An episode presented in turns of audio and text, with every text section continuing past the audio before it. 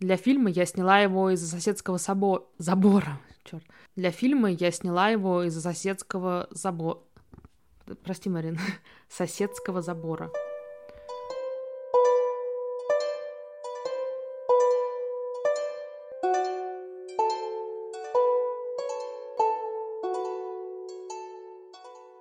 Привет! Это Марина Васильева и подкаст «Истории без вывода». Напомню, что это подкаст о личных историях людей, когда-то записанных в виде дневников, рассказов, постов в телеграм-каналах и так далее. Мы их читаем, а потом обсуждаем с авторами или с кем-то, кому есть что об этом сказать. В этом выпуске мы поговорим с Елизаветой Сноговской, режиссеркой документального кино. Она сейчас заканчивает учиться в Мюнхенской киношколе. Лиза сняла фильм о смерти своего отца – и текст, который она прочитала для этого выпуска, это закадровый текст ее фильма. Ее отец умер в начале 90-х, когда Лизе еще не было и года. Он пошел на рыбалку с другом, они выпили, друг вернулся, а Лизин отец так и остался на берегу озера, где они рыбачили. Кажется, я могу еще очень много чего сказать об этой истории, но лучше пусть о ней расскажет сама Лиза. Решила, блин, я возьму камеру, я буду их снимать, хотят они этого или нет.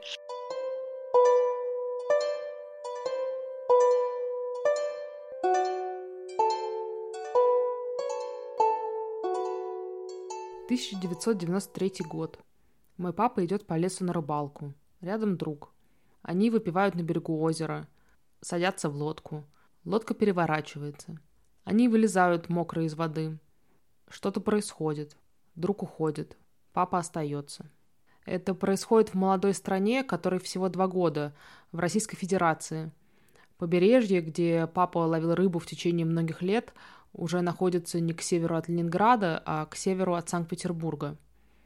Я родилась в это время. Когда мой отец и его друг отправились на эту рыбалку, мне было всего 11 месяцев. Друг идет через лес обратно к маленькой железнодорожной станции и уезжает в город. Мой отец по-прежнему лежит на берегу. Это октябрь, не теплее пяти градусов, уже темнеет. Мокрая одежда прилипает к коже. Вообще-то сейчас ему нужно встать и пойти за своим другом. 2019 год. Мы с моим сводным братом Кириллом в первый раз вместе пошли на могилу отца. Кирилл – сын папы от первого брака.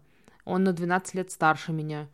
Я не знала его в детстве, но 12 лет назад он написал мне в соцсети «Если твоего отца зовут Слава, то мы брат и сестра».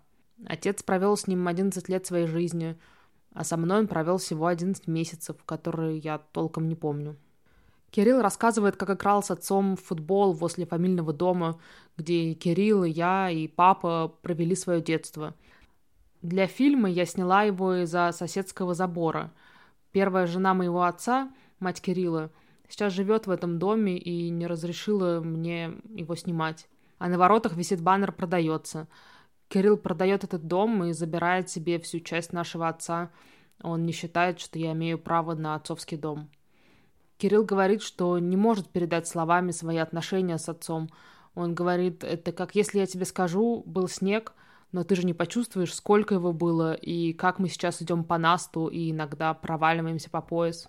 Кирилл играл с папой в футбол, а я провела свое детство, играя на кладбище. Мама сидела рядом с могилой, а я играла рядом. Первый год после смерти отца мы бывали там почти каждый день. Я любила кладбище. Каждая могила — свой особенный мир. Папа работал на петербургской фабрике под названием «Электрон», где производили и до сих пор производят телевизоры. Там существовали секретные так называемые нумерованные цеха. Они назывались не, например, цех сборки, а цех 4201. Видимо, папа собирал радары для армии в таком секретном цехе. Иногда он ездил в Мурманск устанавливать их на кораблях. В это трудно поверить. Мой отец каждый день ходил на работу, но никто в семье точно не знает, чем он занимался. Мама рассказывает, что он говорил о коллегах, об отношениях с ними, но не о самой работе. В 93 году, за неделю до смерти отца, чтобы добраться из Петербурга к бабушке, маме моей мамы, в деревню, нам пришлось два дня ехать на поезде и пересаживаться в Москве. А по столице в это время катились танки – всего два года назад, в декабре 91-го, Советский Союз распался, а Борис Ельцин стал первым президентом Российской Федерации. А в 93-м, когда мы должны были ехать к бабушке, Противники Ельцина и его экономических реформ заняли Белый дом, здание правительства России. Тогда танки при Ельцине пошли в атаку. В течение двух недель было неясно, вернется ли страна к советской эпохе или сохранится демократия. Через два дня после победы Ельцина и освобождения Белого дома мама со мной на руках пересела на другой поезд в Москве. Через два дня после того, как танки покинули площадь перед Белым домом, мы с мамой в последний раз видели папу. Мама говорит, что когда он нас провожал, то сказал «Не реви, еще наплачешься». Чтобы понять, как умер мой отец, мне нужно было найти Юру по прозвищу Фунт. Это человек, который оставил моего отца на берегу после рыбалки и вернулся в город – Через день он позвонил отцу домой и, узнав, что тот не вернулся, сказал, что надо идти его искать. Они нашли его тело.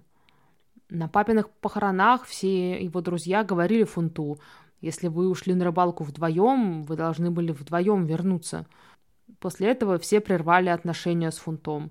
Поэтому спустя 26 лет после гибели папы я не знала, как искать Фунта, но найти его было необходимо – Маме пришло в голову посмотреть в ее старых записных книжках.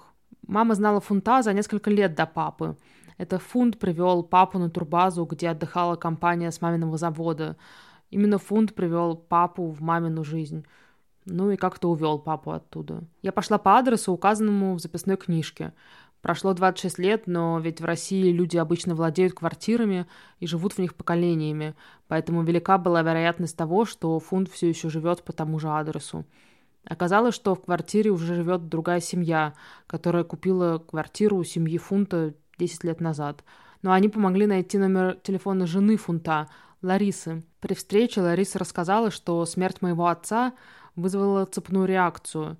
Фунт много пил, не мог найти работу, и в конце концов его насмерть сбила машина после того, как он пересекал шоссе после пьяной ссоры с братом.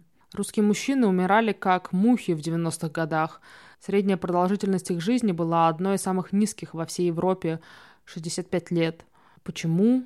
Из-за водки, сигарет – Конечно, но, например, греки и испанцы тоже очень много курили, а чехи и венгры пили даже больше русских. В нашем разговоре Лариса сказала, что причиной высокой смертности было тогдашнее ощущение бесполезности и безысходности. Неужели люди больше не хотели жить? Говорят, выжившие после катастроф склонны к самоубийству – Фрейд называет это влечением к смерти. Может быть, и целые народы, переживающие травматический опыт на протяжении многих поколений, тоже поддаются влечению к смерти. Трудные времена в стране, отсутствие работы, денег, уверенности в завтрашнем дне. Друг бросает его и ничего не делает в течение двух дней.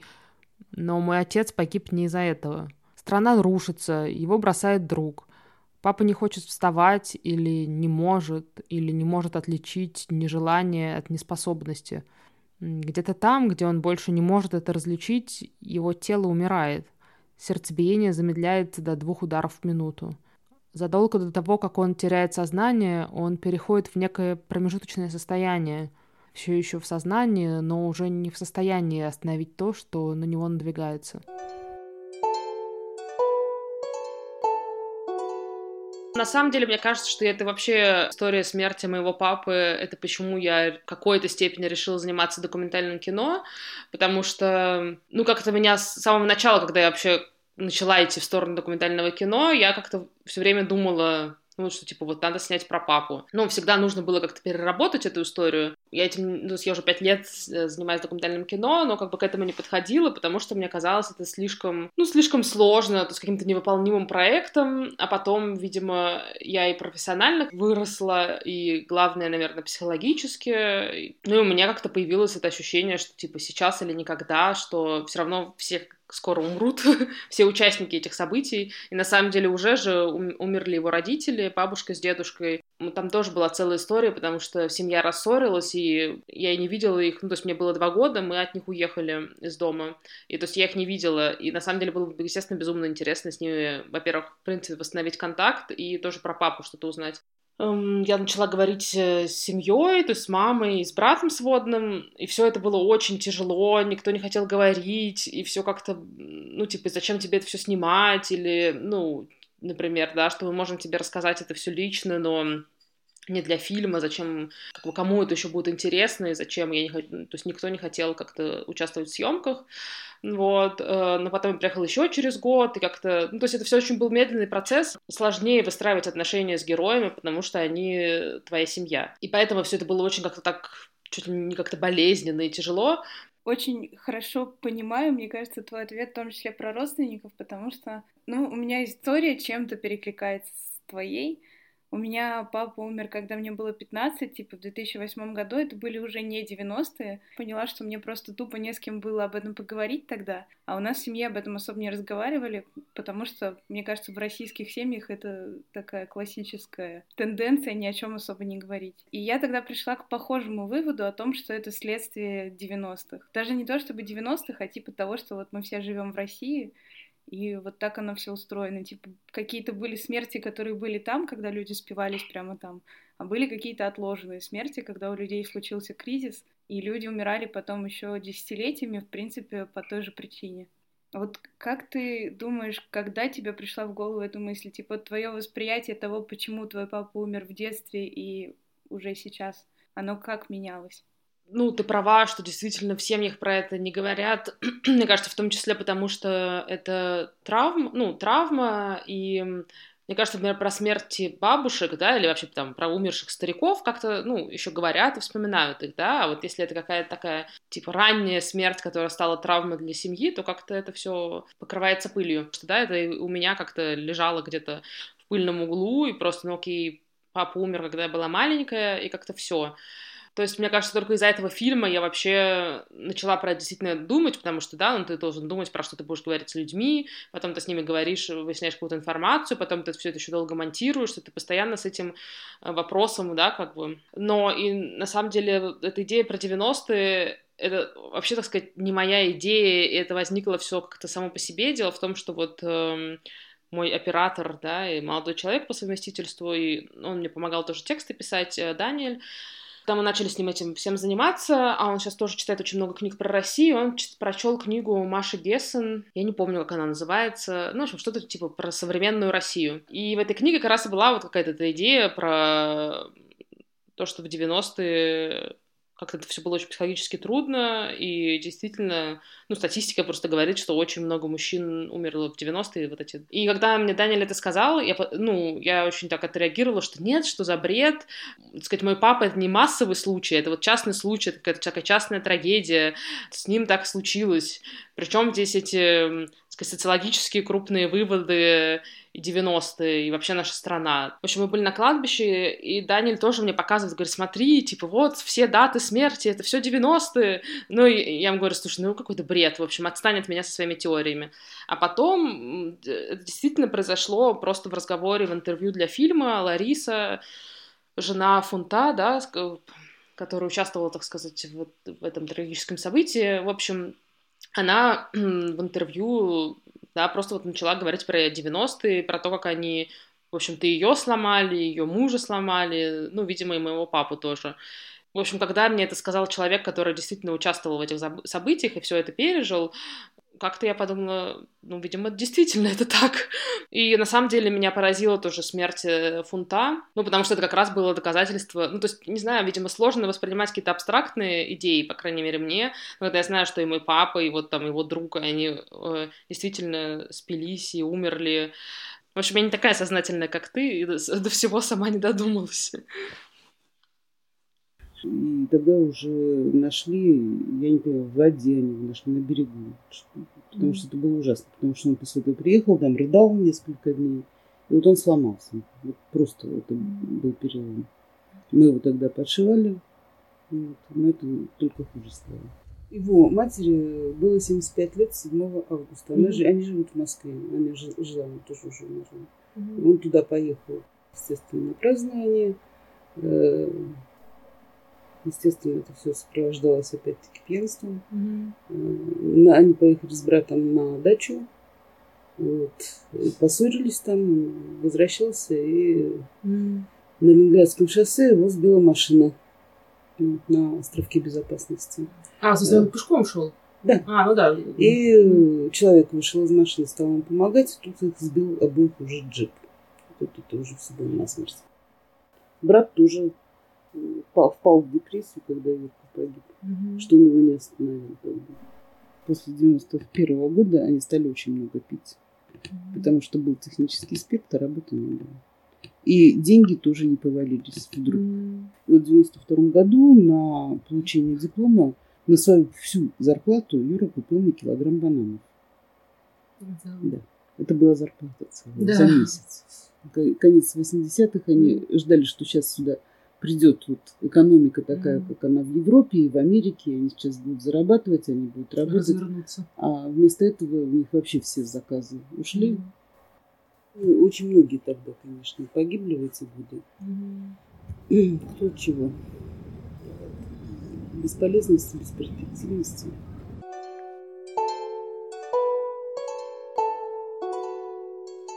Я, знаешь, вот когда сейчас смотрела твой фильм, у меня первая мысль была как раз другая, о том, что в твоем фильме какое-то сочувствие ко всем этим людям, и я, в принципе, сама его испытываю, вот это сочувствие, понимание, и даже я сейчас какие-то похожие эмоции испытываю по отношению того, что, к тому, что я живу в России, потому что, ну, все еще есть у нас эти 90-вские проблемы. Они, конечно, на другом уровне и вообще все по-другому, но понять их легко. Но вот сейчас, когда я смотрела, мне пришла в голову мысль о том, что с женщинами такого не происходило, просто потому что они не могли себе этого позволить. И в детстве, я помню, у меня была такая мысль, что мне было обидно, что я для своего папы не стала достаточным основанием, чтобы остаться жить. Мне кажется, вот мамы тогда, они тоже переживали из-за того, что в стране происходит, из-за 90-х, там все дела, но поскольку надо кормить детей, вот на них вся эта ответственность, они были вынуждены выживать и не погружаться в депрессию и все такое. И получается, что папы, они умерли, потому что они могли себе это позволить. Типа, это такая привилегия э, спиться и умереть. Вот что ты об этом думаешь? Um, нет, на самом деле я согласна, и мне кажется, это вообще какое-то такое, какой-то из, как известный, да, такой момент или теория, что, или какой-то такой клише по поводу России, что мужчины все слабые, а женщины останов, остановят коня на скаку, вот, и поэтому всю жизнь мама мне говорила, э, уезжай за границу, найди себе нормального иностранного мужика, из русских мужиков никогда ничего не будет. Ты в итоге так и сделала. Да, послушалась. Ну и действительно, то есть, ну, я на самом деле, у меня было не так много отношений в России, возможно, дело не в России, но мне кажется, действительно очень мало мужчин, с которыми я могла бы сказать, есть смысл вообще как-то что-то начинать, потому что какое-то ощущение у меня, по крайней мере, от европейских мужчин, что они берут ответствен... ответственность на себя и считают себя полноправными членами общества, а не, да, жертвами социального строя, детских травм или еще чего-то. Я даже, наверное, не совсем про слабость хотела сказать, а вот я недавно просто слышала тоже в каком-то подкасте такую фразу хорошую о том, что сила воли, вообще сила в какой-то негативной ситуации, она срабатывает как педаль газа, когда ты уже застрял где-то в болоте, и ты ее нажимаешь, только еще больше застреваешь.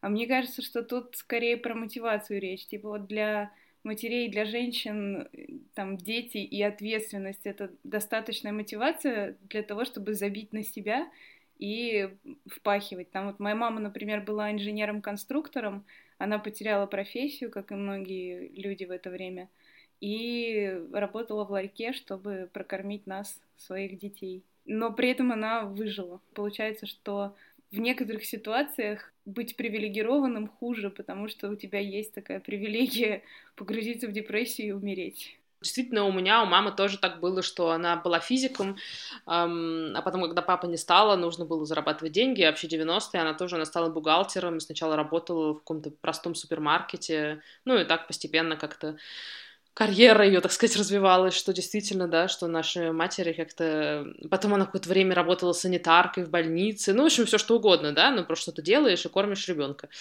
Это правда. Я не знаю, можно ли говорить э, в связи с нашими отцами по поводу привилегий, ну, а может быть, это тоже, да, как так их все сломило, потому что все равно было какое-то, может быть, давление общества, или они сами на себя давили тем, что вот я же отец семейства, мне нужно как-то все решать, всех кормить, и чтобы все было хорошо, но я этого не могу делать, поэтому лучше я не буду делать вообще ничего. Ну, что, не знаю, насколько это привилегии, да, это может быть наоборот, что от женщин никто ничего особо не ждет, ну, и они просто вот так как-то выживают. Может быть, я все это романтизирую, но вот пока я, как бы сказать, занималась этим папиным вопросом, да, какие-то вот истории слушала, у меня все время было это ощущение вот этой какой-то ужасной тяжести, да, невыносимости психологической того времени. И поэтому я не могу назвать это привилегиями или, ну, типа, да, что, как получается, с жиру бесишься. Привилегии это я имею в виду сравниваю не нас с ними, нет, а именно вот женщин и мужчин в том времени. То есть им всем одинаково, они эту тяжесть одинаково, в принципе, чувствуют. И мне кажется, просто от мужчин, от женщин не то, чтобы ничего не ждут, от женщин как раз ждут, что они будут тянуть на себе детей, там, делать, короче, все, что нужно делать. Просто э, мужская вот эта социализация, она предполагает, что ты сделаешь что-то экстраординарное, типа ты сейчас там вот 90-е, а ты открыл свою фирму и всех переиграл. То есть у тебя нет какого-то промежуточного варианта просто делать нормально. И вот мне кажется, женщина это во многом спасло, наверное, тогда. То есть твоя мама же тоже стала, по сути, успешным человеком, у нее все хорошо. Да, да, нет, ну ты, ты права, на что, наверное, вот этого, ну, короче, да, что мужчины могли сделать или что-то экстраординарное, или были сразу лузерами, и они, в общем, достаточно быстро скатились, в наши отцы, в позицию лузеров. А если ты уж лузер, так что ж пытаться. А когда я в детстве, ты мне рассказывала еще в школе вот эту историю, я помню, что меня больше всего поразило тупо, почему фонд ушел. То есть я как раз думала об этом и не могла этого понять. Ну, для меня тоже это всегда было большим вопросом, вот. Но я говорила про это с мамой сейчас, э, ну, во время съемок, и как-то она мне более подробно рассказала про все события тех дней, когда папы не стало, вот, и ну, естественно, она высказала, так сказать, свою теорию, и, в принципе, я с ней согласна, что, ну, он просто был трусом, и это на самом деле было такое как бы общее место, и даже папа приходил иногда с рыбалки, что-то рассказывал, типа, ой, ну Фунт, как всегда, струсил, типа там не полез в воду доставать сети или что-то такое. Ну, то есть действительно какие-то такие вещи. Это прям... Ну, и мне в этом смысле, конечно, показалось, о, это, конечно, судьба. Даже папа говорил про это, именно трусость этого человека стала, значит, причиной. Вот, и... И просто как, ну, мы с мамой это пытались как-то восстановить э, ход событий, да, ну, как я это представляю, что ну, естественно, они были пьяные, и когда, ну, типа, видимо, папа решил дальше спать, как бы и остаться, ну, Фунт в этом пьяном состоянии пошел к железнодорожной станции, а дело в том, что, да, во время съемок мы, ну, приехали на это место, и мы сами прошли весь этот путь, это на самом деле достаточно долго, ты там, ну, чуть ли не час идешь по лесу, эм, если не полтора, вот, и суть в том, что, ну, понятно, что пока ты идешь, ты уже отрезвеешь, да, неважно, сколько ты выпил, но хоть как-то, это как раз, если выходишь из этого леса, там такой небольшой ну, какое-то садоводство. И тоже вопрос, во-первых, или вопрос, почему он сразу не пошел обратно, да, просто одумался такой, э, кажется, я оставил друга, и он пьян, что-то не то. Или, ну, просто начал, ну, сам, если пьяный, слабый, да, как-то все непонятно, можно было начать стучаться в эти, да, дома и говорить, ну, типа, ребят, сходите туда, или пошлемте все вместе, да, ну, может быть, надо человека дотащить там до скорой помощи или что что угодно, эм, что он этого не сделал, но мне кажется, вот именно за какой-то такой своей слабости, да, что ты уже как бы уже, уже как бы совершил не очень хорошее дело, уже как-то свалил, и типа, ну и дальше повалю, как бы, и дальше, ну, да, продолжу в том же, эм, как бы, также продолжу, эм, Наш, ну, следующий путь, да, потом он уехал на электричке, не знаю, сколько тоже, это, может, часа два, да, пока он доехал до дома, то есть он еще больше, так сказать, отрезвел. Почему он в этот момент не приехал и тоже не позвонил паре друзей и сказать, ну, давайте поедем, да, то есть, может быть, в любом случае уже было поздно, то есть, ну, это все непонятно, да, но мне кажется, это все просто говорит о такой, да, слабости трусости этого человека, вот так как-то, сказать, надо выбирать себе друзей, Или когда, то есть говорят же, да, с кем ты в разведку пойдешь, с кем нет, а действительно пойдешь вот так э, в лес с каким-то не очень сильным человеком, и он тебя уже не спасет. А для тебя в этом фильме самой э, важной какой-то точкой стало, что там, разговор с Ларисой или разговор честный с мамой или с Кириллом. Было что-то такое, что позволило закрыть гештальт? И вообще как изменилось на самом деле твое самоощущение после этого фильма? У тебя есть ощущение, что ты вот что-то сделала и теперь стала лучше жить с закрытым гештальтом? Ох, Марина, это было бы слишком большие надежды положены на искусство. Ну, в общем, я бы сказала, что для меня самым важным моментом во время съемок фильма было побывать на месте смерти папы, хотя туда было сложно добраться, и как тоже были всякие, в общем, сложности, но вот только как-то я смогла организовать, и мы это сделали, хотя там тоже мама не хотела и говорила, что опасно, а, потом никто нас не хотел довести, а туда, ну, очень сложно добраться как-то, в общем, другими способами, кроме как на машине. Но, в общем, в итоге мы это сделали, потому что, ну, все разговоры, честно говоря, мне кажется, я все равно не дошла до каких-то сказать, действительных глубин, или это ну, это просто сложно, мне кажется, вообще в словах, да, что-то такое передать, передать, как, каким был другой человек.